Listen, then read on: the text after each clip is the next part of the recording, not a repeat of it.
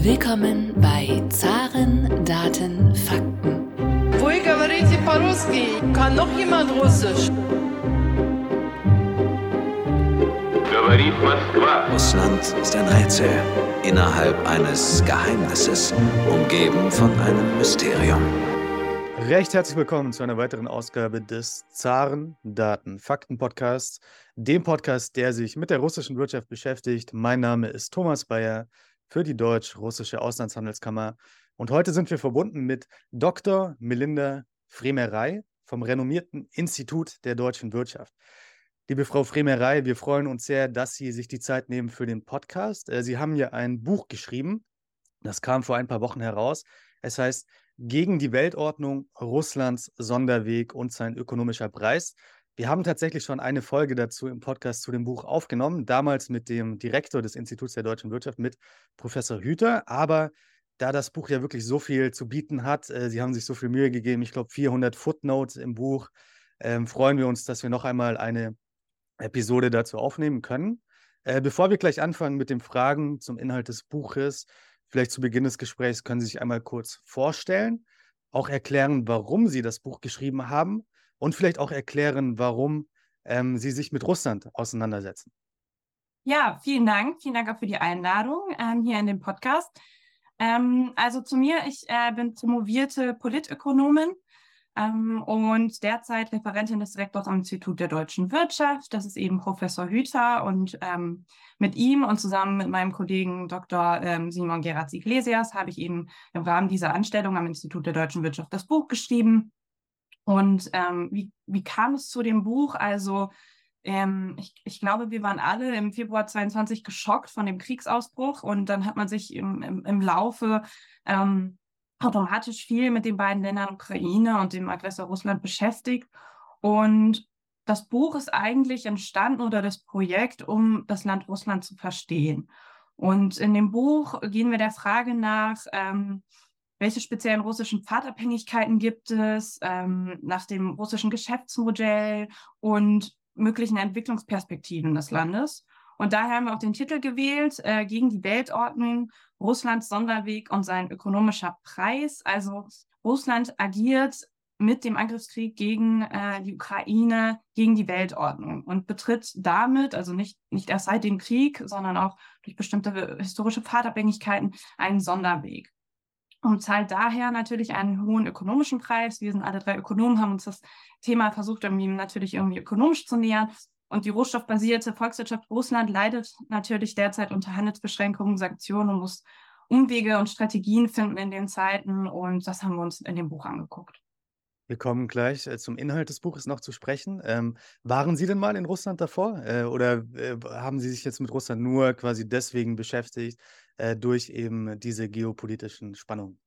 Ich persönlich war nicht in Russland äh, äh, bisher. Wir hatten auch Austausch mit, mit vielen ähm, Vertretern ähm, und anderen und hatten auch ähm, Unterstützung bei dem Buch ähm, von ähm, einer ähm, Studentin, die die Russian Studies quasi studiert hat, da auch nochmal Einblicke zu bekommen. Ist klar, dann kommen wir jetzt zum Inhaltlichen. Und zwar als erste Frage, die vielleicht als einfache Frage aussieht. Ähm, wie groß ist denn die russische Volkswirtschaft? Weil ich glaube, das ist ganz wichtig, ähm, erstmal zu wissen überhaupt, wie man diese russische Volkswirtschaft einschätzen mhm. sollte. Es gibt ja verschiedene Einschätzungen dazu. Beispielsweise in der Vergangenheit wurde ja teilweise gesagt, ich glaube von Helmut Schmidt damals, Obervolta, dieses Land gibt es, glaube ich, gar nicht mehr. Mhm. Dann danach äh, wurde gesagt von vielen, die russische Volkswirtschaft ist so groß wie Spanien, Italien. Ähm, ich glaube, Kalifornien wird immer als Referenzgröße noch hinzugezogen oder Texas. Wie schätzen Sie das ein? Wie groß ist denn die russische Volkswirtschaft? Also ich glaube, zur russischen Volkswirtschaft, äh, wenn man sich die anguckt, zuvor vielleicht auch noch, was das Land ähm, prägt, natürlich irgendwie die riesige Landmasse des, des, Landes, was man natürlich immer als erstes im Kopf hat. Ähm, da nur, um, um, das irgendwie in Zahlen nochmal auszudrücken, fand ich sehr ähm, beeindruckend. Auf einen Quadratkilometer kommen in Russland acht Menschen, in Deutschland 235. Und das prägt natürlich nicht nur die Kultur, auch die Wirtschaft. Ähm, also das muss man so ein bisschen im Hinterkopf natürlich haben. Und zur Volkswirtschaft ähm, habe ich mir angeguckt, da lag 2022 ähm, Russland mit seinem BIP als achtgrößte Volkswirtschaft vor Kanada. Aber das BIP pro Kopf, äh, wenn man sich das wieder anguckt, ist es äh, viermal kleiner als in Deutschland. Und ähm, ich glaube, wenn man sich die russische Volkswirtschaft anguckt, ist natürlich irgendwie wichtig Russlands Rolle auf den Rohstoffmärkten. Ich glaube, da kommt man natürlich nicht drum herum. Und ich glaube, da ist die Rolle äh, enorm groß, nicht nur bei Öl und Gas, wie wir es jetzt selber gemerkt haben, sondern auch bei, ähm, bei Rohstoffen wie Palladium, wo, wo Russland ähm, weltweit der größte Produzent und Exporteur ist, was man vielleicht gar nicht so auf dem Schirm hat, aber auch Düngermittel, Getreidemärkte, wo es eben eine große Rolle spielt. Also ich glaube, das, ist, äh, das Land ist nicht äh, zu unterschätzen. Es gibt ja auch unter Ökonomen diese Debatte, sollte man ähm, Volkswirtschaften vergleichen quasi in Dollar, also nominal, oder sollte man die Kaufkraft paritätisch vergleichen? Wo stehen Sie bei dieser Debatte? Denken Sie, es ist wichtiger, diese Kaufkraftparitätische ähm, Version quasi sich der, des BIPs anzuschauen oder doch eher die Version in Dollar? Ich glaube, es ist beides ähm, irgendwo sinnvoll, weil es unterschiedliche Fragen beantwortet. Einmal in Relation, wo, wo das Land quasi im Vergleich ähm, steht, ne, wenn man es in Dollar ausdrückt, irgendwie ähm, im Vergleich zu den, den anderen Ländern in einem Ranking. Aber natürlich ist auch irgendwo wichtig, was die Kaufkraft ähm, in, dem, in dem Land ausmacht, um halt irgendwie auch, ähm, ja, die, die Volkswirtschaft und, und die, den Wohlstand quasi ähm, einzufangen. Ja, dann kommen wir jetzt äh, zur nächsten Frage, nämlich Russland. Das beschreiben Sie auch sehr gut in Ihrem Buch, hat sich ja seit 1991 in gewisser Weise entwickelt wirtschaftlich und etwas anders entwickelt als beispielsweise ähm, andere Teilrepubliken der Sowjetunion. Beispielsweise die baltischen Staaten haben sich wirtschaftlich ganz anders entwickelt oder auch Polen hat sich ähm, nach dem Fall des Eisernen Vorhangs anders entwickelt. Ähm, warum hat sich Russland hier so viel schlechter entwickelt als diese Länder wirtschaftlich? Und warum hat sich Russland aber auch besser entwickelt als quasi die anderen Teilrepubliken äh, der früheren Sowjetunion, beispielsweise Georgien oder ähm, Armenien oder die Ukraine oder äh, Belarus? Äh, wie schätzen Sie das ein, die Entwicklung Russlands seit 1991? Ähm, ich glaube, um die Entwicklung Russlands seit 1991 zu verstehen, und das, das machen wir auch in unserem, in unserem Buch, im, quasi im, im, ersten inhaltlichen Kapitel, ist es auch wichtig, den Blick auf davor zu setzen, ähm, um irgendwie Pfadabhängigkeiten zu identifizieren und ähm, daraus ergeben sich institutionelle Schwächen, die bis heute vorherrschen. also natürlich, um es kurz zu machen, ähm, war die Gesellschaft geprägt vom Zahnreich, von der Zeit Stalins und vom Kommunismus, hat ähm, dadurch ähm, institutionelle Schwächen auch irgendwie schlechter abbauen können. Und was wir uns ähm, vor allen Dingen bezüglich dieser Frage angucken, ist die Klassifizierung nach äh, Aktienmoglu und Robinson ähm, nach inklusiven und extraktiven Institutionen, also zum Verständnis, inklusive Institutionen ähm, können politisch oder ähm, wirtschaftlich sein. Das sind politische Partizipationsrechte, wirtschaftliche Freiheit, sichere Eigentumsrechte und so weiter, die natürlich, ähm, wie es in der Forschung gezeigt wird, ähm, Wachstum und Wohlstand generieren. Extraktive Institutionen sind dann quasi das Gegenteil dazu, also unsichere Eigentumsrechte, Monopole, Privilegienstellungen Einzelner, eine, un, eine nicht unabhängige Justiz und so weiter. Und das, das, hängt das, äh, das hemmt das Wachstum. Und ähm, diese strukturellen Schwächen ähm, finden wir in, in der Zeit ähm, nach dem Ende der Sowjetunion in Russland vor. Die wurden nicht ähm, behoben. Es gab nur eine kurze Zeit, wo das irgendwie immer wieder versucht wurde dann aber sich nicht durchgesetzt hat. Und es gibt halt nach wie vor eine enge Vernetzung zwischen Wirtschaft und Staat in Russland, Geheimdienst und Militär. Und ähm, wir haben so drei Säulen identifiziert, Gewalt, Autoritarismus und der militärisch-industrielle Komplex, die das, das Land prägen, ähm, früher wie heute. Und daher haben sich diese extraktiven Institutionen in Russland ähm, quasi nicht zurückbilden können oder integrative nicht ausbilden können. Und ähm, der Unterschied, den Sie angesprochen haben zu den anderen ähm, ehemaligen ähm, Ländern, die dem Ostblock oder dem Sowjetblock angehörten, ähm, ist einfach, dass diese Länder sich frühzeitig ähm, von der Einflusssphäre Russlands abgekoppelt haben. Russland wurde dort als ja ähm, Hegemon, als nicht rechtlicher Hegemon angesehen. Da, dadurch haben sie sich frühzeitig abgekoppelt ähm, Moskau-treue Eliten wurden schneller ähm, ersetzt nach 1991. Und ähm, dadurch sind diese Länder eben, die sich vermehrt dem Westen angeschlossen haben, wie Sie gesagt haben, ähm, äh, Polen, Ungarn, ähm, die baltischen Staaten haben sich natürlich ganz anders entwickelt und der Unterschied könnte nicht größer sein von diesen Ländern ähm, zu Russland, aber auch den russischen, unter dem russischen Einfluss stehenden Ländern wie Belarus etc., die Sie genannt haben. Ja, jetzt haben Sie gut erklärt, warum sich quasi manche Länder besser entwickelt haben als Russland wirtschaftlich. Aber ähm, warum hat sich denn Russland quasi von diesen ehemaligen Teilrepubliken äh, so viel besser entwickelt wirtschaftlich als beispielsweise Länder wie Georgien, die ja äh, sich von Russland auch äh, relativ früh abgespalten haben oder nichts mehr äh, mit Russland zu tun haben wollten. Und trotzdem hat sich Russland ja, wenn man das BIP pro Kopf mhm. beispielsweise nimmt, wesentlich ähm, besser entwickelt. Sagen wir bis 2019 vor Corona, das ist ein guter Vergleichswert. Also beim pro Kopf BIP als jetzt beispielsweise die Ukraine. Also da haben wir in Russland zwei bis dreimal quasi das BIP pro Kopf als in der Ukraine 2019. Hängt das vor allem mit dem Rohstoffreichtum des Landes zusammen oder wie kann man das erklären? Ähm, das das, das wäre jetzt meine, mein erster Erklärungsansatz ähm, gewesen. Also natürlich ähm, hat Russland ähm, eine, eine, riesengroßen ähm, Rohstoffsegen mit Öl und Gas, wie schon gesagt, aber halt auch mit anderen ähm, Rohstoffen und konnte da natürlich seine, seine Vorherrschaft auf dem, auf dem Rohstoffmarkt, sage ich mal, weiter ausbauen. Und da kam natürlich Russland auch zugute, ähm, dass natürlich ähm, ja, aufstrebende Volkswirtschaften viel mehr diese Rohstoffe, diese fossilen Rohstoffe nachgefragt haben, dass aber gleichzeitig die ähm, Elektronik, die ähm, technologische, der technologische Wandel eben auch Rohstoffe wie Palladium etc. nachgefragt hat, was dann auch wiederum ähm, Russland zugute kam. Und ich glaube, das ist einer der großen ähm, Unterschiede, weswegen Russland da ähm, ähm, auf jeden Fall sich besser positionieren konnte. Kommen wir nun äh, zu den aktuellen Prognosen äh, für die russische Wirtschaft. Ähm, der russische Präsident hat vor kurzem gesagt, dass die russische Wirtschaft dieses Jahr um mehr als drei Prozent wachsen äh, wird. Ähm, wie schätzen Sie diese Prognosen ein? Sind die realistisch oder sind die doch eher unrealistisch? Und warum sind die Prognosen, äh, die wir ja hatten zur russischen Wirtschaft, ähm, dass die Sanktionen eben äh, ganz große Effekte haben werden beim Bruttoinlandsprodukt, so nicht eingetreten?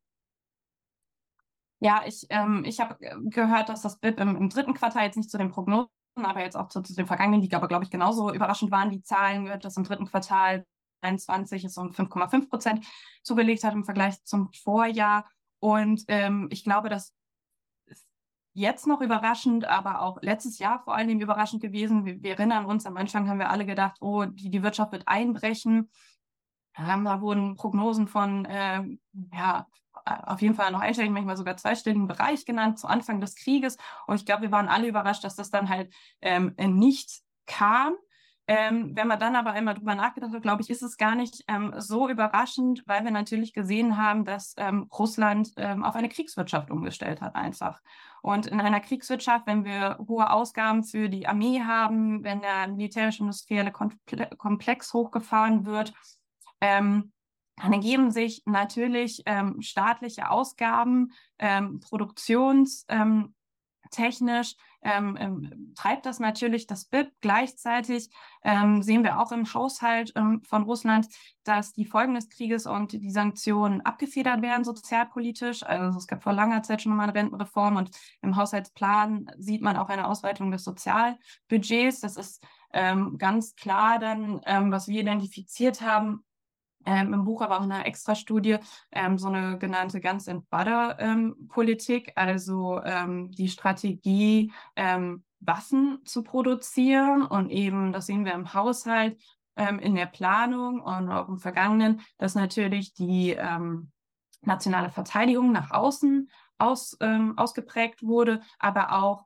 die ähm, innenpolitische ähm, Sicherheit, äh, da die Ausgaben auf jeden Fall hochgefahren wurden und gleichzeitig halt der Sozialstaat ausgebaut wurde, um den sozialen Frieden ähm, zu sichern. Und ähm, das alles führt natürlich dazu, dass ähm, das positive BIP-Effekte haben kann. Ähm, die, die Nachfrage oder der Konsum bricht auf jeden Fall nicht so stark ein. Gleichzeitig gibt es eben den industriellen Komplex, der produziert. Und ähm, wichtig aber hier zu verstehen ist, dass ähm, das BIP nicht wächst durch ähm, Transaktionen, die in der Marktwirtschaft im Wettbewerb generiert werden oder die durch Innovationen getrieben werden. Ähm, das ist von der Kriegswirtschaft ähm, generierte BIP-Zuwächse oder, oder großer Teil ähm, vermutlich daher. Und ähm, deswegen glaube ich auch, dass ähm, es nicht unrealistisch ist, dass ähm, Russland in den, in den nächsten Quartalen oder im nächsten Jahr ähm, weiter positive BIP-Zuwächse generieren kann.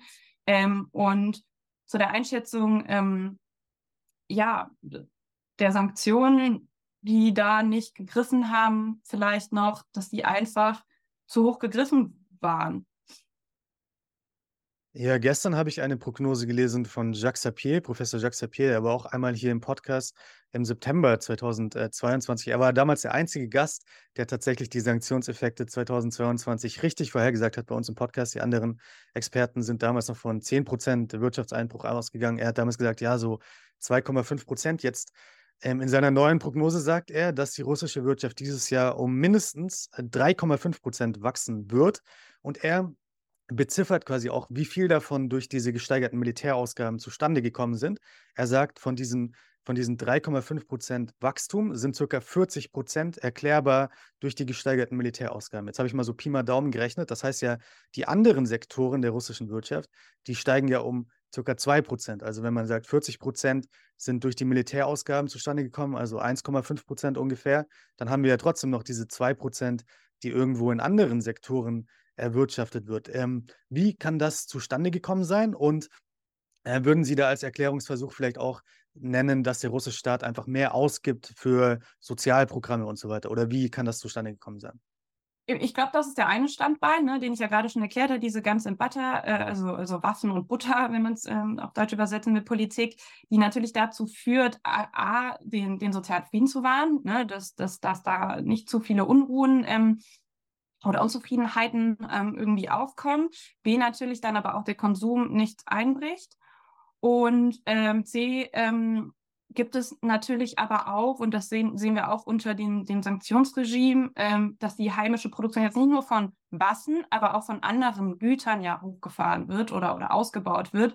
Wir denken an ähm, äh, äh die, die Automarke Lada, die jetzt wieder verstärkt nachgefragt wird, dann irgendwie ohne Servolenkung, aber ähm, was jetzt nachgefragt wird, aber auf jeden Fall ähm, muss die natürlich irgendwie einspringen. Also russische Unternehmen müssen natürlich irgendwie einspringen und kompensieren, wenn zum Beispiel westliche Unternehmen wegfallen. Und das führt ja auch dazu, ähm, dass dann die Wertschöpfung ähm, im Land auch in anderen, in anderen Bereichen ähm, höher ausfallen kann.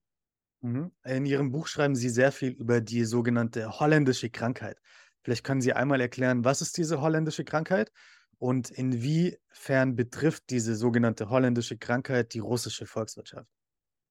Ja, das ist ganz interessant. Ähm, dem haben wir uns ähm, recht ausführlich gewidmet. Also einmal zur, ähm, zur Einordnung der holländischen Krankheit. Also ähm, das ist ähm, nach den Erfahrungen der Niederlande in den 1960er ähm, Jahren entstanden. diese These, die dann noch belegt wurde, ähm, in den Niederlanden wurden Erdgasvorkommen gefunden. Ähm, und die Ausbeutung dieser Erdgasvorkommen ging dann ähm, mit einem Deindustrialisierungsprozess in äh, den Niederlanden einher. Und ähm, wie läuft das ab? Also diese Rohstoffvorkommen führen natürlich zu einem Export und ähm, Boom von Rohstoffen und dieser Sektor boomt dann und der Industriesektor wird dann relativ gesehen in der Volkswirtschaft äh, gesehen schwächer und der Dienstleister Dienstleistungssektor stärker. Und durch diese Exporte der Rohstoffe werden Devisen generiert, was die Währung, äh, die heimische Währung unter einen Aufwertungsdruck setzt und damit ähm, äh, Importe verbilligt und somit eben wiederum die heimische Industrieproduktion ähm, unter, ähm, unter Druck gerät aufgrund von Importsubstitution. Und Ressourcen innerhalb dieser Volkswirtschaft, also Kapital und Arbeit, verlagern sich dann immer mehr in die boomenden Sektoren und vor allem in äh, den Rohstoffsektor, der alles dominiert. Das war jetzt so ähm, die Kernpunkte äh, zur holländischen Krankheit. Und ähm, wir haben uns angeguckt, inwiefern das auf Russland zutrifft. Da gibt es einige ähm, ja, empirische Papiere, die ähm, ja, wo das ein bisschen umstritten ist, aber ähm, im Großen und Ganzen, wenn wir uns das auch angesehen haben, ähm, A, wie schon gesagt, es gibt einen Rohstoffsegen in, in Russland, das ist klar identifizierbar. Und dann finden wir auch Indizien für diese holländische Krankheit, also für diese Deindustrialisierung im Rahmen ähm, der Ausbeutung von ähm, Rohstoffen oder dem Export. Ähm, Dominanz von Rohstoff, des Rohstoffsektors, also die russische Rohstoffwirtschaft äh, oder der Bergbau zusammengenommen ist dreimal so stark gestiegen äh, wie die Industrie im, im, Zeitraum von 2003 bis 2021. Und wir sehen auch ähm, einen Beschäftigungsaufbau, der viel stärker in diesem, in diesem Sektor ist. Und gleichzeitig haben wir auch eine, eine große Dominanz des Rohstoffsektors, auch im, im staatlichen Sinne. Also 42 Prozent der Einnahmen im Haushalt in Russland 2022 waren aus dem Öl- und Gas ähm, Sektor und Export ähm, vor allen Dingen. Also es ist eine eigene Kategorie auch im russischen Haushalt, was ähm, auch nochmal verdeutlicht, wie wichtig ähm, diese Einnahmen sind und diese Dominanz ähm, des, ähm, des Sektors unterstreicht. Lassen Sie uns vielleicht direkt beim Rohstoffsektor bleiben, beim Energiemarkt. Was erwarten Sie da für die Zukunft, äh, für die russischen Einnahmen? Werden die sinken? Werden die gleich bleiben? Es gibt ja weltweit quasi die Bemühungen, äh, sich zur Dekarbonisierung äh, welche Auswirkungen sehen Sie da für die russischen Einnahmen auf dem Energiemarkt in den nächsten nicht nur Jahren, sondern vielleicht auch Jahrzehnten? Mhm. Ähm, ja, ich glaube, da ähm, ist es wichtig, irgendwie in, in der langen und kurzen Frist vielleicht zu unterscheiden oder mittel, mittleren Frist. Also ich glaube, mit der grünen Transformation vor allem Industriestaaten ähm, sind fossile Brennstoffe natürlich auf lange Frist gesehen ähm, ein auslaufendes Geschäftsmodell. Kurzfristig oder in der mittleren Frist mag es aber natürlich lukrativ sein, fossile Brennstoffe nach wie vor zu ähm, abzusetzen. Und die aktuelle Nachfrage, die wir ja immer noch ähm, ähm sehen, ähm, und aber auch die, die Nachfrage von aufstrebenden Volkswirtschaften zu bedienen.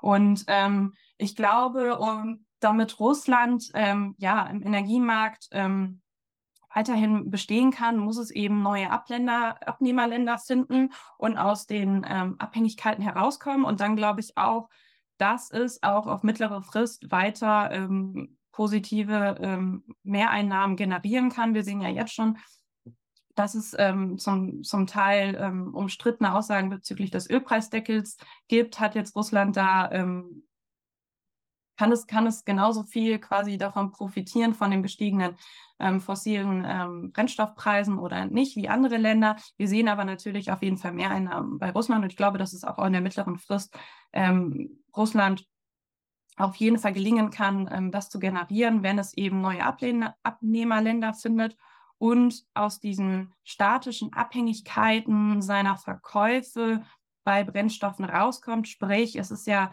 das russische Geschäftsmodell im Energiemarkt ist natürlich sehr auf Pipelines ähm, im, im, Erdgassektor vor allem ähm, ähm, ausgerichtet. Und ich glaube, das ist einer der Knackpunkte, ähm, die Russland ähm, auf jeden Fall angehen muss, um da sich zu behaupten. Also wir sehen ja jetzt schon durch den Ölpreisdeckel, ähm, dass es eine Tankerflotte sich angeschafft hat, die sogenannte Schattenflotte. Es muss aber auch Pipelines bauen und wir sehen ja auch, ähm, dass LNG eine stärkere, ähm, ja, stärkere Rolle auf dem Weltmarkt spielt, nicht nur in Deutschland. Und all das braucht aber Zeit und Geld, ähm, was ich ähm, aber denke, gerade in der Kriegswirtschaft schwierig ähm, zu ähm, realisieren ist.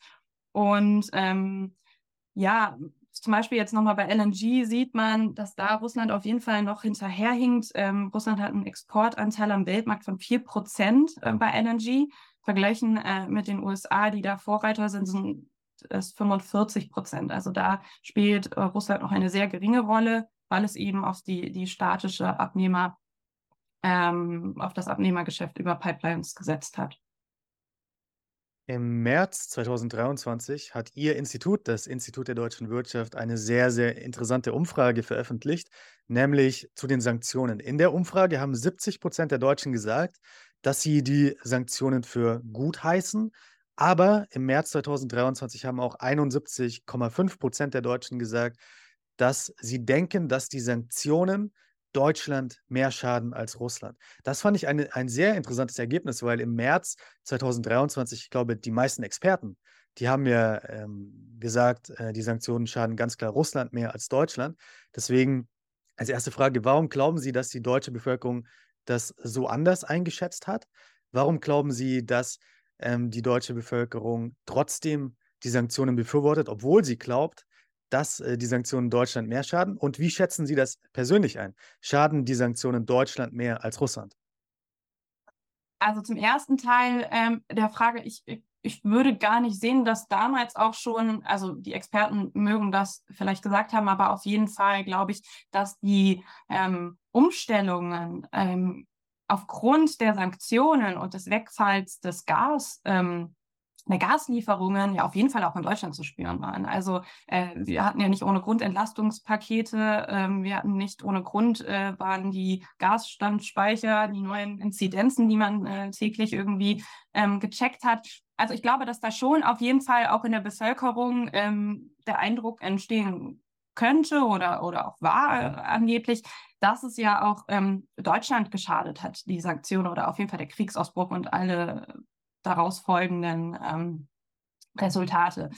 Und dann äh, natürlich, ähm, ja, sind die Zahlen sehr interessant. Und wie passt das zusammen, dass einerseits die Deutschen denken, dass die Sanktionen Deutschland mehr schaden als Russland, aber gleichzeitig sind sie für die Sanktionen. Und da kommen wir zu dem Punkt, dass wir ganz interessanterweise verschiedene äh, Sanktionstypen identifiziert haben. Wir haben ähm, die Sanktionsbefürworter und die Sanktionskritiker aufgeteilt quasi nach ideologischen und ökonomischen Typen. Also einmal haben wir den ideologischen Sanktionsbefürworter, das sind diejenigen, die die Sanktionen befürworten, obwohl es Deutschland mehr schadet. Das sind insgesamt 46 Prozent der Befragten, die die Sanktionen ähm, äh, befürworten, also sie beibehalten oder sogar verschärfen wollen, obwohl sie ähm, einen höheren Schaden für Deutschland als für Russland attestieren. Und das ist eine wichtige Gruppe, ähm, weil sie trotz eigenem Schaden die Sanktionen mittragen. Und wir wissen ja, dass die Sanktionen, wenn ähm, sie ähm, eine Wirkung zeigen wollen, vor allem in der Langfrist wirken. Also es ist wichtig, die Sanktionsbefürworter ähm, zu stärken.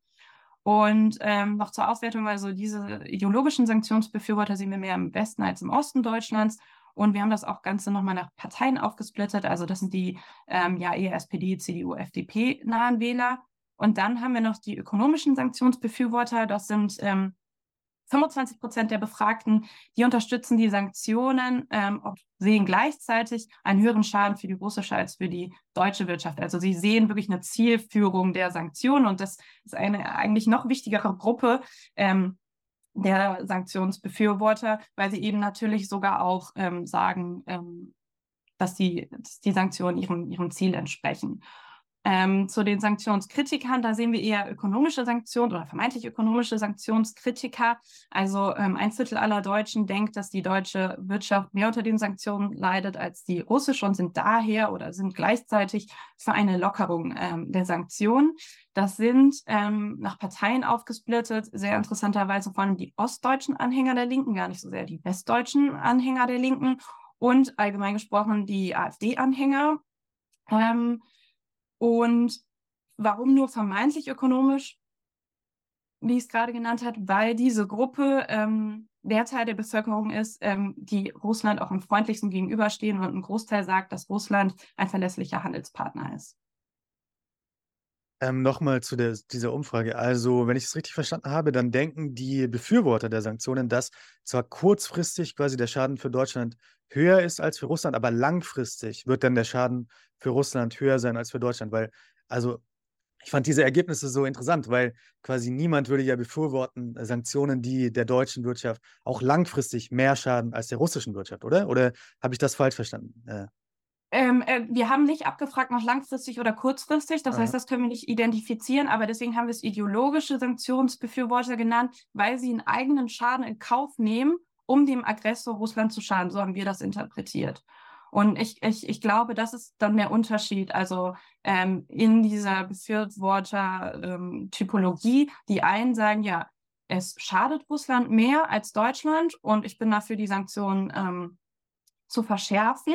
Das, das ist natürlich sinnvoll, weil es dem Aggressor mehr schadet. Und die anderen sagen, es ist so wichtig, dass wir jetzt diesen Kriegstreiber stoppen oder dem Aggressor zu schaden. Und dafür bin ich selber bereit, ähm, Schaden in Kauf zu nehmen. Mhm, verstehe. Und wie sehen Sie das? Denken Sie auch, dass die Sanktionen Deutschland mehr schaden, auch langfristig als Russland? Nein, ich glaube, ich glaube, also ich kann, ähm, ich, ich kann die Gruppe ähm, der Befürworter verstehen, die sagt, ähm, es schadet der deutschen Wirtschaft ähm, mehr als Russland und dass dieses diese, äh, dieses Narrativ letztes Jahr vor allen Dingen, glaube ich, entstanden ist durch die Gasmangellage und ähm, durch die Preisspitzen, äh, die wir alle irgendwie, äh, sei es hier im, im, Haushalt zu zahlen hatten. Ähm, daher kann ich das, das sehr gut nachvollziehen, aber ich glaube, dass schon langfristig auch ähm, vor allen Dingen äh, Deutschland ist ein global eingebundenes ähm, Land ähm, in der Europäischen Union stark und ich glaube, dass da auf jeden Fall langfristig die Sanktionen ähm, mehr der russischen Wirtschaft als der deutschen Wirtschaft schaden werden. Jetzt gibt es ja einige Experten, die auch sagen, dass quasi dieser Konflikt zwischen Russland und der Europäischen Union für Jahre oder sogar Jahrzehnte andauern könnte, also ein Systemkonflikt, ein wirklich lang anhaltender Konflikt. Äh, jetzt ist es ja wichtig, in so einem Konflikt quasi den Gegner nicht zu unterschätzen. Äh, jetzt haben wir schon viel darüber geredet, was denn wirklich äh, nicht gut läuft in Russland. Äh, auch Ihr Buch ähm, beschäftigt sich ja sehr viel damit, was in Russland nicht gut läuft. Äh, jetzt anders gefragt, was läuft denn in Russland gut, vielleicht auch besser als in Deutschland, dass man den Gegner hier vielleicht nicht unterschätzt? Ähm, ich mache mal vielleicht den Aufschlag äh, mit, der, mit der ersten Observation, was in Russland besser läuft als in Deutschland. Beispielsweise in den letzten zehn Jahren sind in Moskau 100 neue Metrostationen gebaut worden, im gleichen Zeitraum in Berlin drei. Was läuft denn in Russland sonst noch gut äh, oder besser sogar als in Deutschland? Also ich glaube auf jeden Fall derzeit jetzt ähm, mit, mit Blick auf, auf ähm, die, die Sanktionslage und ähm, dem Tenor, man sollte den, den Gegner nicht unterschätzen, glaube ich, ähm, haben viele irgendwie unterschätzt, wie einfallsreich, wie das den Einfallsreichtum der, der, der russischen Wirtschaft ähm, und, und, und des Staates und die Umgehungsstrategien. Und ähm, es ist ähm, natürlich ähm, kursierten da die Thesen, dass zum Beispiel mehr Traktoren dann über Kasachstan und Türkei nach Russland geliefert wurden oder ganz ähm, ja ähm, aus, ausgeklügelte Systeme wie äh, Kühlschränke und Waschmaschinen wurden dann äh, mehr ähm, in, in Drittstaatengeländer, äh, in Drittstaaten geliefert und dann über Umwege nach Russland und die Mikrochips wurden da eventuell ausgebaut, um äh, ja, Panzer zu reparieren. Also ich glaube, das ist auf jeden Fall etwas Bemerkenswertes, was, ähm, glaube ich, ein bisschen vielleicht ja, unterschätzt wurde, dieser Einfallsreichtum und diese Umgehungsstrategien. Ich glaube aber, ähm, dass diese Umgehungsstrategien dazu führen, dass zwar natürlich nach wie vor viele Güter und Vorleistungsgüter, von denen Russland abhängig ist, verfügbar sind, aber zu einem viel höheren Preis. Und das darf man nicht unterschätzen, weil natürlich diese ganzen Transportkosten etc. Ähm, ähm, natürlich ähm, teuer sind. Und ähm, ich glaube auch auf jeden Fall, ähm, auch von der staatlichen Seite, ähm, Interessant auf jeden Fall sind die Importsubstitutionspläne, die es schon während der Sowjetzeit gab, aber auch jetzt wieder in der aktuellen Politik eine Rolle spielen. Und ähm, da möchte Russland ähm, Vorleistungsgüter, von denen es ähm, abhängig ist, durch heimische Produktion ersetzen. Und da bin ich gespannt, ähm, wie sich das jetzt langfristig ähm, auswirkt, weil die sind ähm, recht ambitioniert, also von 0 auf 100 in manchen Kategorien. Ähm, aber ich glaube, auch da ist Russland vielleicht nicht zu unterschätzen kommen wir auch schon zur letzten Frage. Wir haben schon fast 36 Minuten aufgenommen. In dem Buch, äh, was Sie geschrieben haben, ähm, da gibt es sehr viele Zitate, beziehungsweise die Kapitel, die fangen immer an mit Zitaten von äh, Lev Tolstoi, dem russischen Schriftsteller. Ähm, die beschäftigen sich sehr häufig nicht jetzt mit wirtschaftlichen Themen natürlich, sondern auch vielleicht nicht mit der russischen Seele oder mit äh, dem russischen Volk an sich und so weiter. Äh, wieso gibt es da so viele Zitate von Lev Tolstoi? Was verbinden Sie vielleicht mit diesem Schriftsteller? Ähm, vielleicht können Sie das noch einmal zum Abschluss als nicht wirtschaftliche Frage ähm, erklären. Ja, sehr gerne. Also genau, wie gesagt, jedes Kapitel fängt mit einem kleinen Zitat zu Russland an. Das hatten wir so uns als Ziel gesetzt. Und da ist natürlich klar, dass wir ähm, an Tolstoi und anderen russischen Schriftstellern nicht vorbei ähm, kommen. Ähm, und ähm, viele dieser Zitate, dachten wir, sind vielleicht auch für den Leser irgendwie ein schöner Einstieg ähm, in in das kommende Kapitel, wo wir immer versucht haben, auch irgendwie ein bisschen Bezug herzustellen. Ähm, es ist nicht nur Tolstoi, es sind auch andere und auch manchmal auch gar nicht ähm, russischstämmige ähm, Personen, die da ähm, zur Sprache kommen in unseren Zitaten.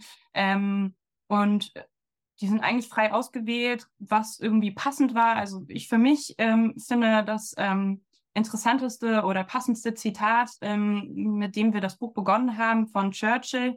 Ähm, Russland ist ein Rätsel innerhalb eines Geheimnisses umgeben von einem Mysterium.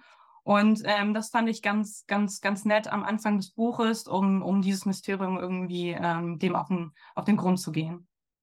Liebe Frau Fremerei, vielen Dank für Ihre Zeit. Auch im Intro des Podcasts haben wir immer dieses Zitat tatsächlich von Churchill äh, im Intro des Podcasts hier.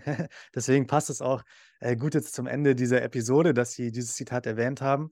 Ähm, ja, besten Dank dafür. Das Buch heißt Gegen die Weltordnung, Russlands Sonderweg und sein ökonomischer Preis. Das ist online äh, käuflich zu erwerben, denke ich. Bei, äh, wo, wo, kann man das kaufen? Amazon gibt es da auch und ja, überall, überall bei dem Nomos Verlag ähm, mhm. erschienen. Alles klar. Vielen Dank für Ihre Zeit. Dankeschön.